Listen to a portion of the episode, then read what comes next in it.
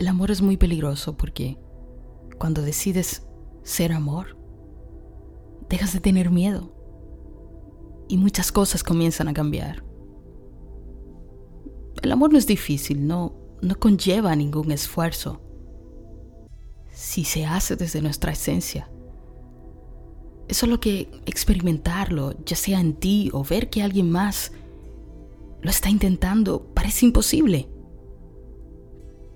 La sociedad nos imposibilita sentir este amor, pero facilita tanto el odio. El odio que reduce, que contrae, el odio que te hace actuar por el miedo. El amor comparte, pero el odio extrae. El amor permite, pero el odio impone. El miedo no te deja pensar. El amor te expande, te libera, te permite pensar, sentir desde los estados más elevados del ser. Pero la sociedad no quiere que seamos ese amor. Porque en el momento en que todos decidamos ser amor y nada más, hay tantas cosas que van a dejar de existir, simplemente no van a ser más. Si todos los seres humanos dejáramos entrar a Dios y fuéramos amor y nada más, ¿qué sentido tendrían las fronteras, los países? ¿Qué sentido tendría que yo diga este pedazo de tierra es mío, me pertenece? Cuando todo es de Dios. Si todos fuéramos amor y nada más, ¿qué sentido tendría la separación? ¿Qué sentido tendría que yo me sintiera superior a otro porque cree algo diferente que yo no creo? ¿Qué sentido tendría juzgarme a mí misma en otra persona? Porque si fuéramos amor y nada más, ya habríamos entendido que todos somos uno. Y que el bien que hago a otro me lo hago a mí. Y que el mal que hago a otro a mí me lo hago. La falta de amor es precisamente la ausencia de Dios. La falta de paz es la falta de amor. El corazón amoroso está lleno de Dios, ya no busca, no desea, no reacciona, no actúa por miedo, no le pertenece a nadie más que a Dios. La existencia vacía, insignificante, hueca, procede de la falta de amor. Si estás vacío y te sientes hueco, te vas a sentir insignificante y desde allí todo lo que vas a hacer lo vas a hacer por miedo. estarás controlado y ni siquiera lo sabrás. El amor es la valentía, el coraje, dejas de sentir miedo. En el fondo de tu ser quizás no lo entiendes porque aún no lo has vivido. Y piensas que no existe porque no se encuentra en tu experiencia, porque aún no es tu verdad. Mientras estés lleno de, un profundo temor, te vas a acostumbrar a juzgar y vas a creer que todos los demás actúan movidos por las mismas razones que tú. Y es simple. Vemos a los demás justo como nos estamos viendo a nosotros mismos. El odio no es más que la consecuencia del miedo. Si tienes miedo, tendrás ira y te verás obrando en contra de la vida. Y no solo en contra de tu vida, sino en contra de la forma en la que otros han decidido vivir. Verás amenaza en todo, en todos. Verás división, crees que estamos en guerra, en conflicto, que somos enemigos entonces tu propia vida ya no experimenta alegría. Te sientes apagado porque no estás inspirado. Si estuvieras inspirado no tendrías tiempo para sentir temor. No te habría quedado tiempo para juzgar. Estarías siendo lo que tienes que ser. Pero una vez que hemos envenenado la mente con el miedo, el amor ya no está, es simplemente imposible. Quizás sientes destellos de amor, pero nunca la esencia pura, el todo, Dios mismo, donde todo es tan natural, tan espontáneo. Y lo que digo, no lo digo a la ligera, lo, lo digo para mí, lo estoy aprendiendo también. Estoy aprendiendo a ser amor. Esto también es para mí, me estoy esforzando, pero por vivirlo conscientemente.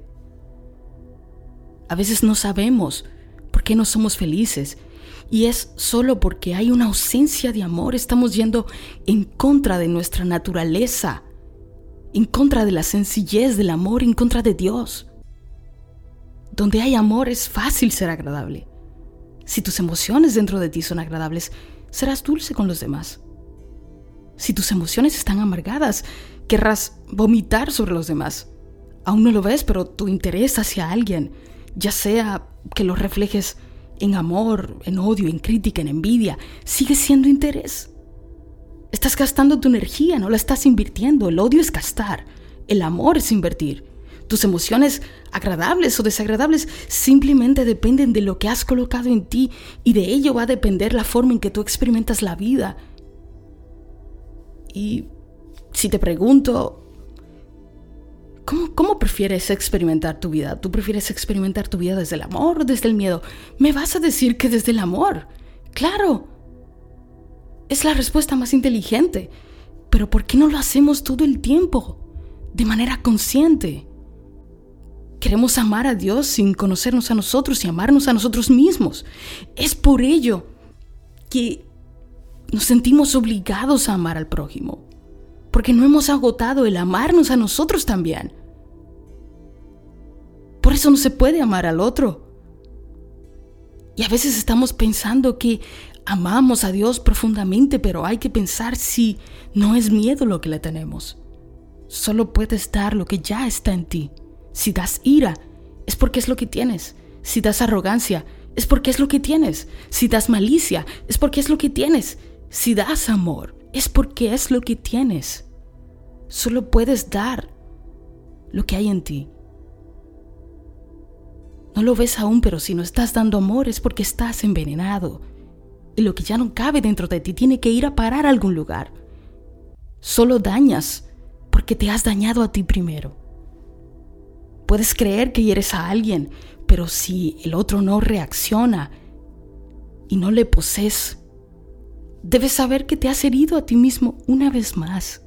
Has herido la esencia de tu ser y cada vez que te alejas de lo que realmente eres, estás dejando de ser tú. Amor y nada más. Yo he decidido ser amor y nada más. Ver amor en todo aún en aquellas cosas que superficialmente parecerían injustas o crueles.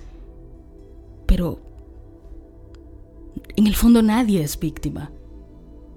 Aún detrás de eso se esconde una cuota de amor que se ha ido al extremo opuesto, que es el odio. El amor y todos sus derivados son salud. El odio y todos sus derivados son enfermedad. Y esto solo ocurre cuando no estás en armonía, cuando cuando hay una ausencia de Dios en ti de la manera más íntima. El amor debería ser el único fin buscado por el hombre, debería establecerse como, como el más alto estándar. Pero pareciera que su contrario es más simple, es más fácil. Se ha convertido en lo natural. Y hemos creído que para amar tenemos que odiar a otra cosa. Decido amar a algo si odio aquello? Decidimos amar a Dios si rechazamos a todos los que no experimentan a Dios como a mí me dijeron que yo tenía que experimentarlo. No lo ves aún, pero lo único que haces es crear más odio, crear más división, crear más del contrario del amor. la falta de amor es la ausencia de Dios mismo. El amor no contrae, el amor libera, el amor te vuelve natural, jubiloso, ya no sientes miedo. Ahora eliges la salud en vez de la enfermedad, ahora no reaccionas frente a lo que no quieres ser, ya no vives por el ego, ya no quieres sentirte superior, ya no te sientes separado, el ego desaparece en el amor. Te fusionas con todos, te parece difícil odiar, amas con naturalidad. Pero el amor requiere mucha valentía. Porque requiere que te vacíes de todo, de todo lo que es contrario a tu naturaleza, tienes que dejar este espacio en blanco, una casa vacía, limpia, para recibir el más grande regalo de Dios al mundo, el amor. Yo elijo diferente, elijo distinto. Lo elijo cada día y cada vez que se me presenta la oportunidad. Todavía me cuesta. Me estoy disciplinando, pero pronto será mi naturalidad. No lo he elegido por resentimientos, por ira, para demostrar algo, o para demostrarle algo a alguien, o por capricho. No nace de un momento triste, no nace de una locura, al contrario, me siento más cuerda que nunca.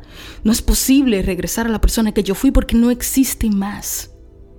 No es un experimento, no lo leí en un libro, es mi experiencia con Dios.